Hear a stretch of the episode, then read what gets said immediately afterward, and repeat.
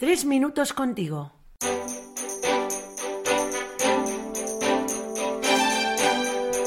Muy buenas, soy Luis, seminarista. Qué alegría compartir de nuevo tres minutos contigo.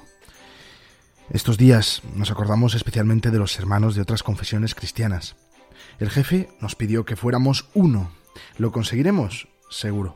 Pero hasta entonces tengamos paciencia. Un camino como este exige un proceso, como muchos otros que experimentamos a menudo. Por eso hoy hablamos de la paciencia con Lucas Bars, buen amigo, seminarista, filósofo y administrador de empresas. Muy buenas, Lucas, ¿qué tal?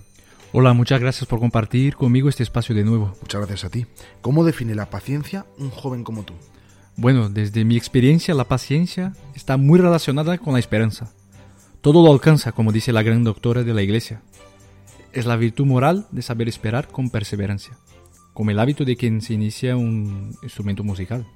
Qué bonito, tal cual. Yo lo primero que he pensado es en el refrán, ¿no? Es la madre de la ciencia. Y como escribió Santo Tomás, hace bien al que la posee y a sus actos.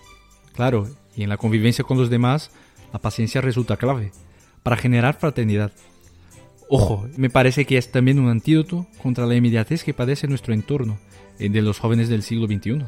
Lo veo y subo. Leer un clásico hoy no es fácil, porque si te crías rodeado de likes, retweets, stories, TikToks, también te digo que por otro lado diría que cultivar la paciencia puede ser una base muy necesaria para el crecimiento en el camino hacia la felicidad, dando gracias a cada paso sin dejar de luchar, ¿me entiendes?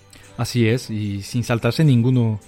Creo que todos tenemos experiencia de que quemar etapas es una consecuencia muy desagradable de la falta de paciencia se puede reflejar en todos los ámbitos de la persona, en el laboral, el amoroso. Ya te digo, no sé si has oído, si te has enterado que Shakira ha afirmado recientemente que del amor al odio hay un paso.